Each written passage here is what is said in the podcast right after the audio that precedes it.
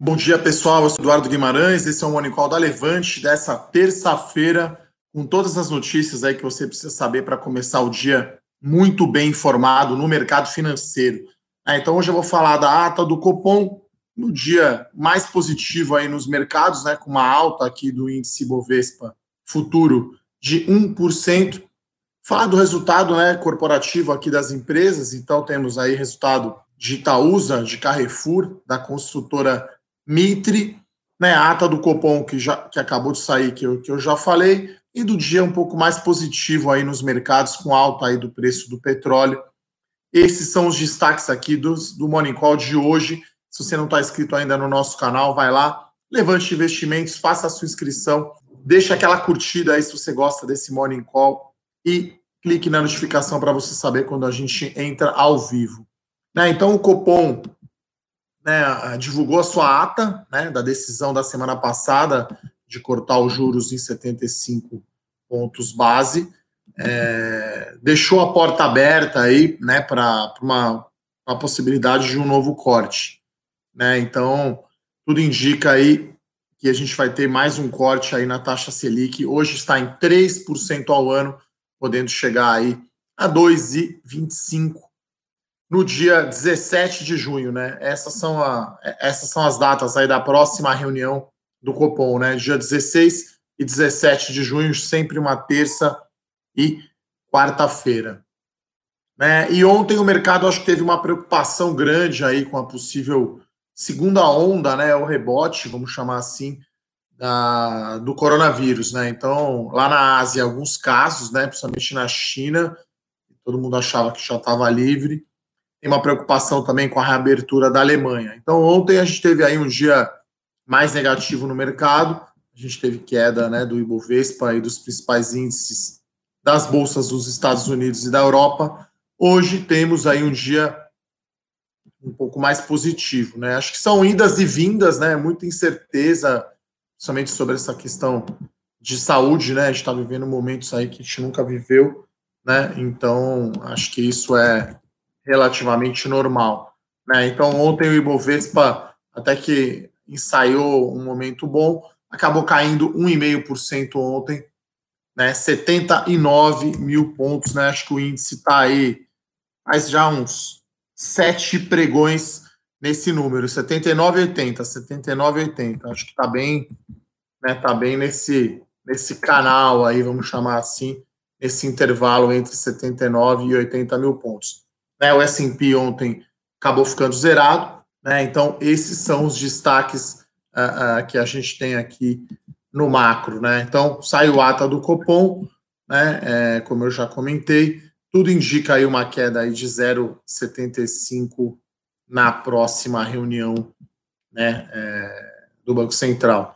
Lá fora, né, a, a Saudi Aramco, que é a maior empresa petroleira da Arábia Saudita, divulgou da Arábia Saudita e do mundo, né? A maior empresa do mundo aí de petróleo, divulgou seu, na manhã de hoje o resultado do seu, primeiro, do, seu resultado do primeiro trimestre, queda de 25% no lucro líquido, mas ainda assim é um lucro fortíssimo aí de 16 bilhões de dólares, né? Hoje a gente tem alta no preço das commodities, né? Então petróleo petróleo está em alta, tá? Então WTI aqui 25 dólares, uma alta de 5%, e o Brent a 30 dólares, uma alta de 2%, né? Então, ajuda aí essa, esse, ajuda o comportamento aí de alta uh, do petróleo, né?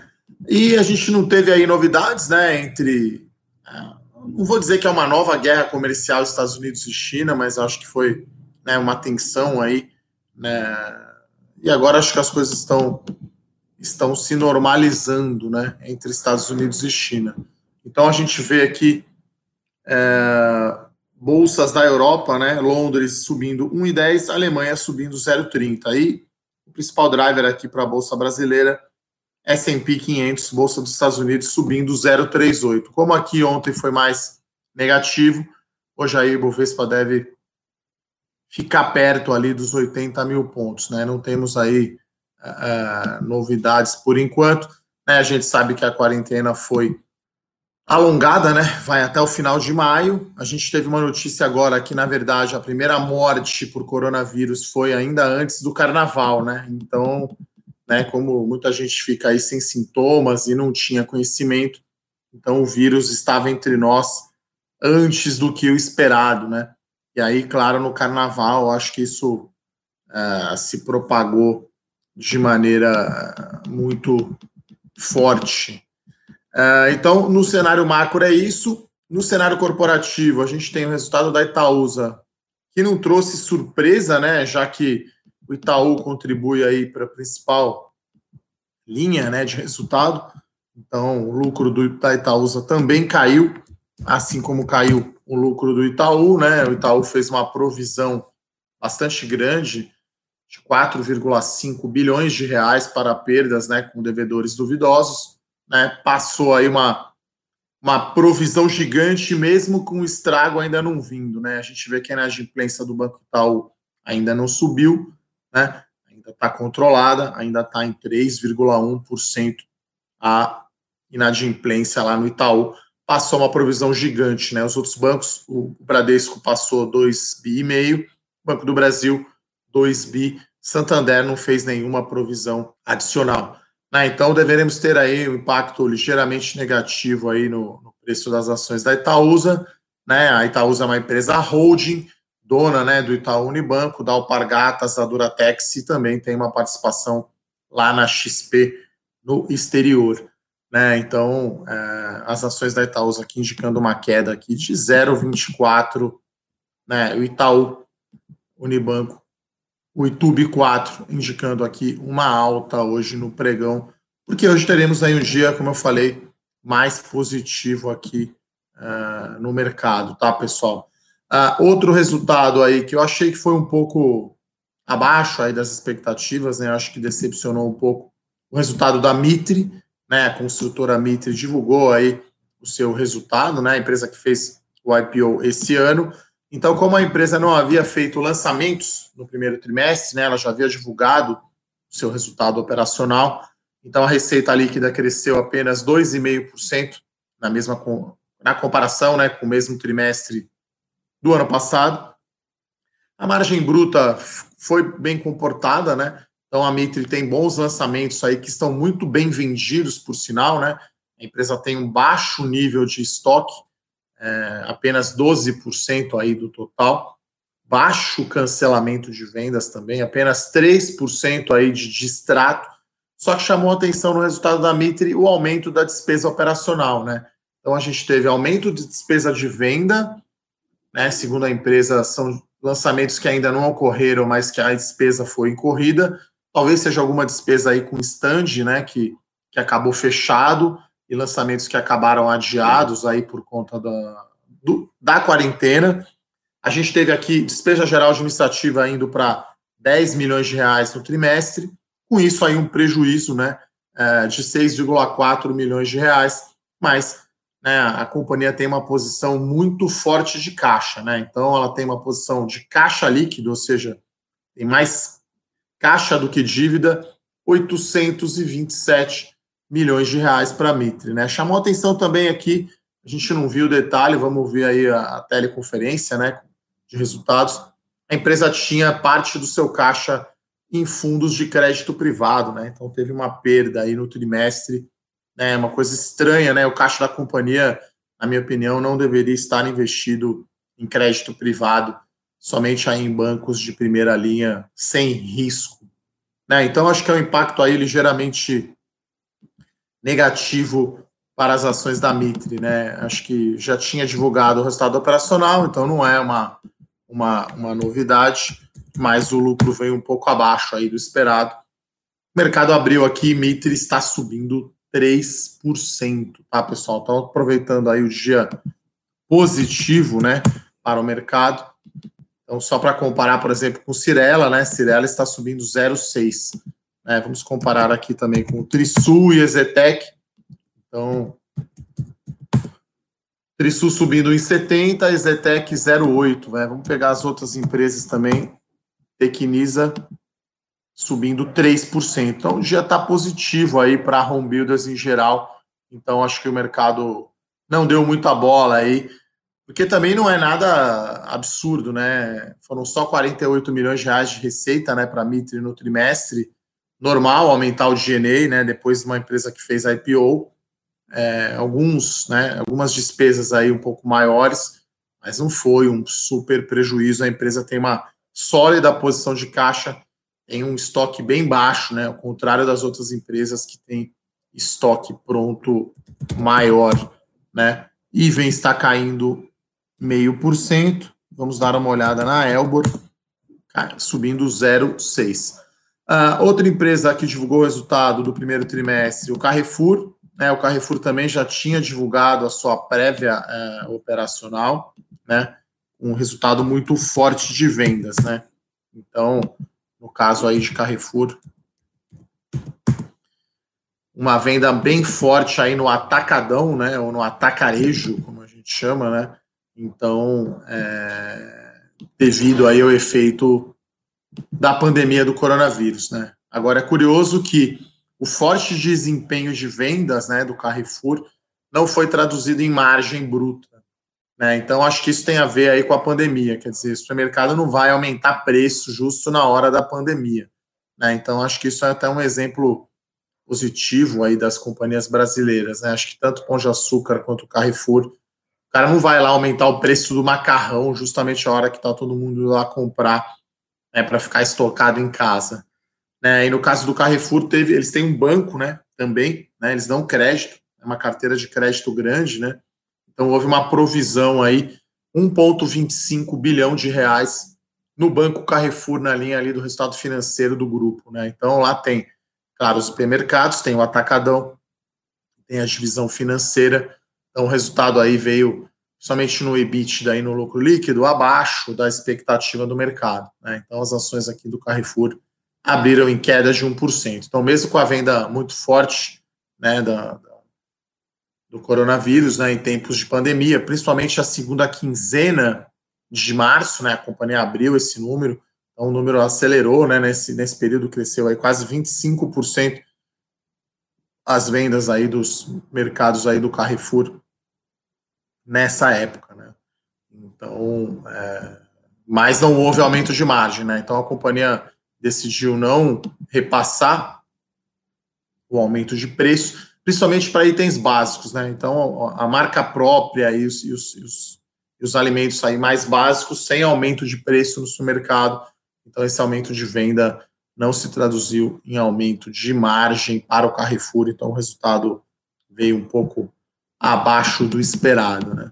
Então, esse, esses, são os, é, esses são os destaques aqui corporativos é, de hoje, tá, pessoal? Então, o Itaúsa aqui virou já para positivo, está subindo 0,4, a Mitre subindo 2, né, tá muito parecido aí com as outras empresas, mas está tendo um desempenho superior aí a Mitre às suas pares aí no segmento de média e alta renda. Carrefour aqui agora no positivo, o índice à vista aberto aqui subindo 0,4, o futuro está subindo 1%, né? Então, veremos aí Acho que vamos ficar um tempo com a bolsa nesse intervalo aí entre 79 e 80 mil pontos. Até porque o S&P lá não está passando da barreira dos 2.900 pontos, né?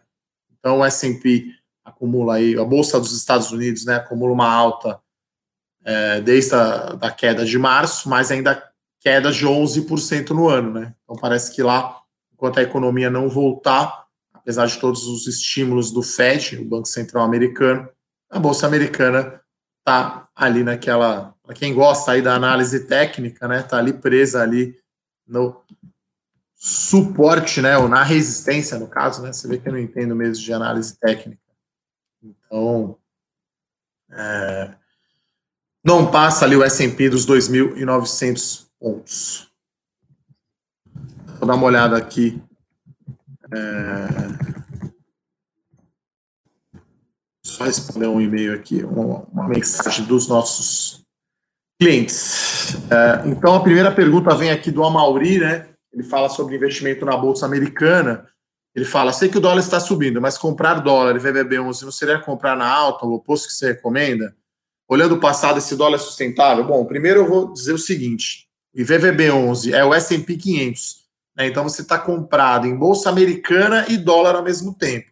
Né? Então a bolsa americana está ainda 11% abaixo aí do seu do seu topo aí no ano, né? Então no ano está caindo ainda 11%. Então comprar a bolsa americana hoje não é exatamente comprar na alta. É claro que lá em março teria comprado mais barato, assim como a própria o próprio Bovespa, né?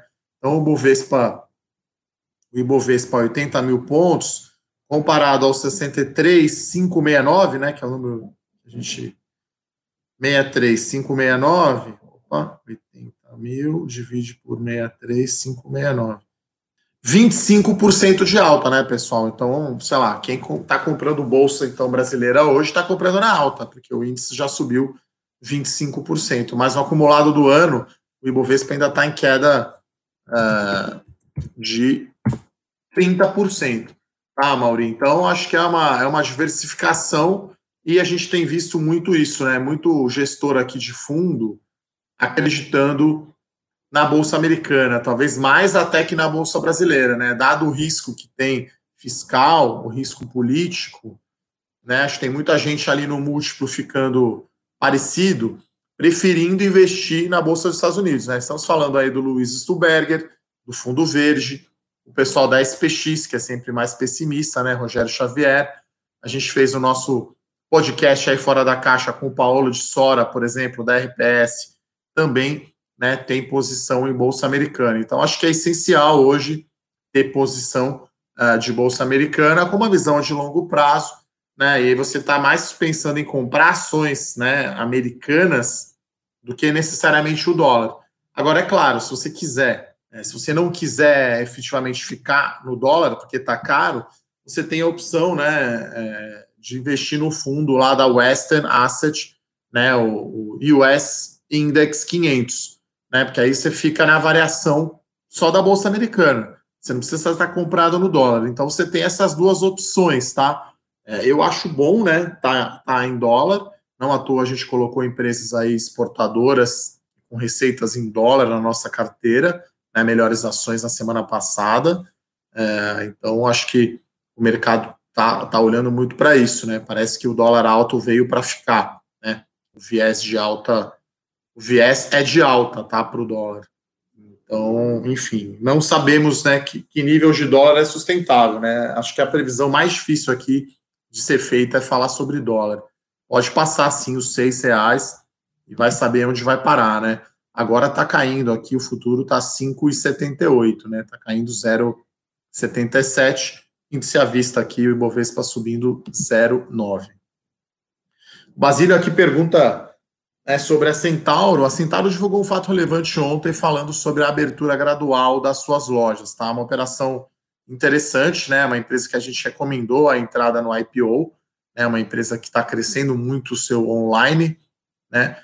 É, já vinha fazendo esse trabalho, né? Já era uma empresa que se destacava antes da, da quarentena, né? Antes da, da pandemia do coronavírus. Acho que vai ser uma das empresas ganhadoras aí no varejo eletrônico, mas né, com os shopping centers fechados, né? A maioria das lojas da Centauro, quase todas, estão.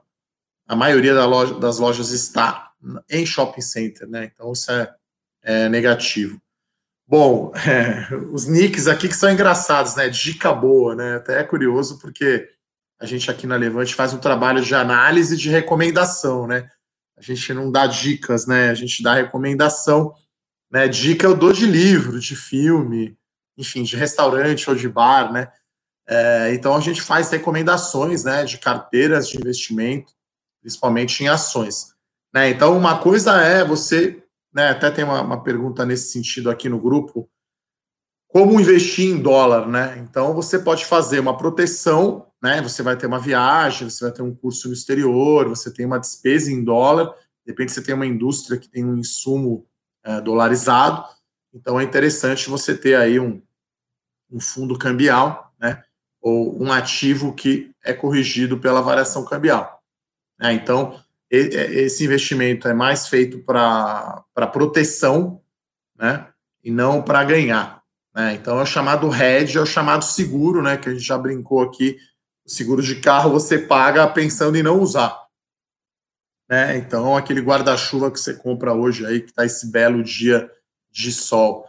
Ah, então, uma coisa, então, fundo de ouro, fundo cambial, aplicações em dólar, é para hedge, é para seguro da carteira, né? Para naquele mês, como foi o mês de março, que está tudo caótico, parte da sua carteira ficar protegida, né? Não à toa o ouro está subindo, acho que quase 60% no ano e o dólar 45%. Então, você põe ali até 5%, de 3% a 5% da sua carteira para fazer proteção.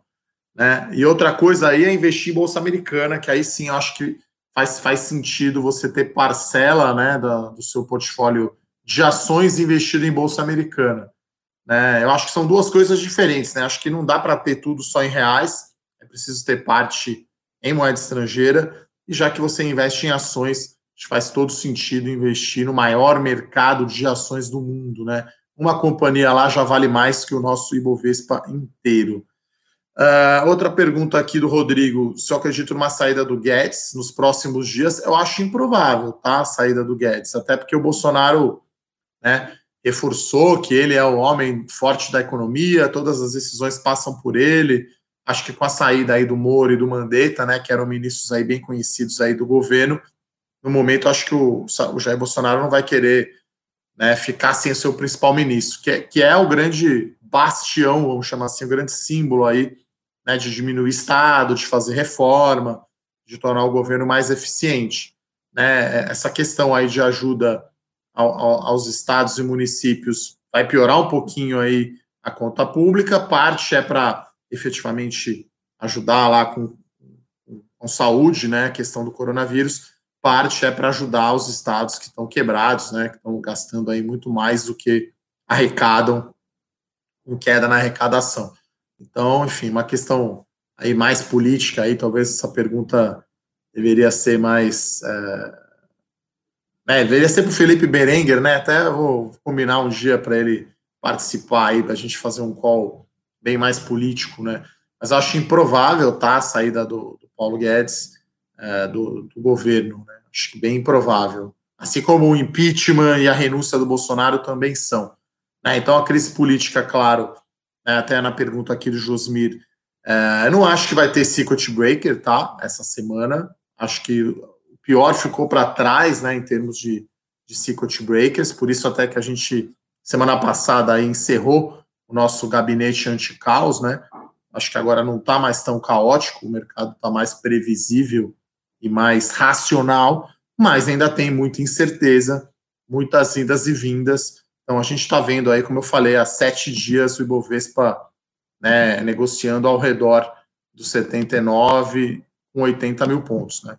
Então desde o dia, né, desde o dia, desde o dia 30 de abril, né, fechamento aí do mês, né, que deu que caiu, né, 3%, foi uma queda mais forte. Ficou 78,979, então ficou bem nessa faixa. Né, eu acho que está tá relativamente mais comportado. Então, acho improvável aí circuit breakers e saída do Paulo Guedes. Bom, Fátima, é, a Chus e a Porto Belo não estão no meu radar, tá? É, não tenho olhado de perto, enfim, é, não, não estou acompanhando de perto. Uh, o José Luiz pergunta aqui sobre a expectativa do resultado da Santos Brasil, tá? Então, hoje, no relatório da série Small Cap, saiu a minha previsão, aí, a minha expectativa né, para o resultado. A gente tem ainda aumento né, de volume de containers movimentados lá em Santos no primeiro trimestre. Então, uma, né, fica um pequeno crescimento aí de receita, mais porque a base de comparação é muito baixa do primeiro TRI 19 né, uma piora de margem, né, então um lucro.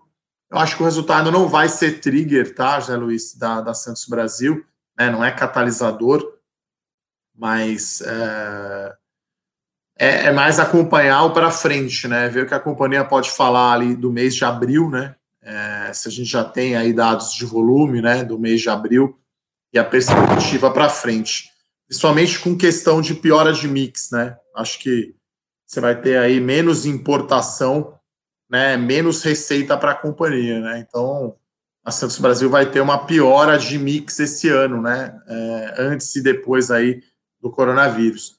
Então, acho que o resultado não vai ser trigger, não vai ser, não deve movimentar muito papel, a não ser que decepcione, que eu acho que não é o caso. Acho que deve vir em linha aí com esperado, até porque já foi dado, né, o volume. Então, não deve ser muita, muita expectativa, tá? Muita, não deve decepcionar. Eu acho que vai vir em linha.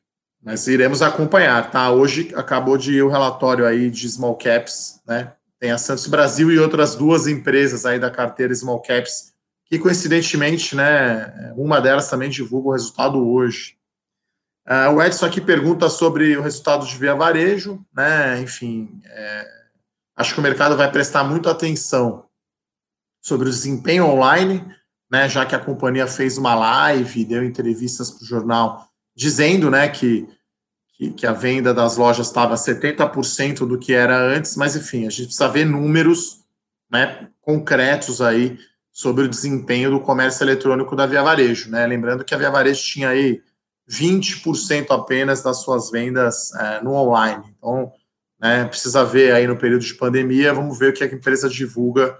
Né, o resultado da Via Varejo sai amanhã, depois do pregão acho que o mercado está mais prestando atenção no futuro do que no resultado em si, né?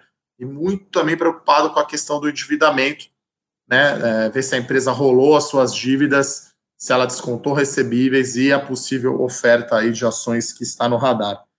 Uh, por último, desculpe, o Vinícius pergunta, ele mora nos Estados Unidos, né? Um raio aí para Massachusetts. É, Faz sentido eu morar nos Estados Unidos com ações brazucas? Depende, né? A primeira, assim, olhando aí como chapéu do, do financial planner, né, do planejador financeiro, as suas despesas estão todas em dólares, né? Você tem uma reserva aí, né, num time deposit ou numa numa aplicação financeira de curto prazo nos Estados Unidos. Então, né, se você tem aí renda, você está né, conseguindo pagar todas as suas despesas, você tem uma reserva de emergência, você tem poupado todo mês, é, faz sentido sim. É, talvez, né, por você já estar aí fora, vale a pena você comprar ações brasileiras aí mesmo, né? Nem tanto mandar para cá, né? Que, enfim, você está vivendo aí, está tendo renda, fazendo imposto de renda. Então, é, eu acho que é melhor ter mais ações americanas, né? Para você que está morando aí. Né? Então, comparativamente a um brasileiro que mora aqui no Brasil, eu acho que você deveria ter mais ações ah, dos Estados Unidos, né, da Bolsa Americana, do que das ações brasileiras, até porque você tem mais opções aí, né? Aqui a gente tem basicamente o ETF que replica o S&P. Aí, se você quiser, você pode investir só no ETF de tecnologia ou na, ou na FANG, né, que é Facebook, Alphabet, Apple, Netflix, Netflix e Google, né, as FANGs, né? Então, acho que isso vai muito do perfil de cada investidor, tá, Vinícius?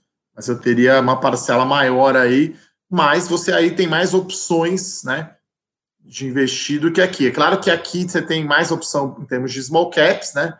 Você não vai ter como comprar small cap aí fora, mas as grandes empresas você consegue comprar aí o EDR, né? Você pode comprar o ETF do EWZ, né, que é o, que é o, o ETF das principais ações brasileiras, né?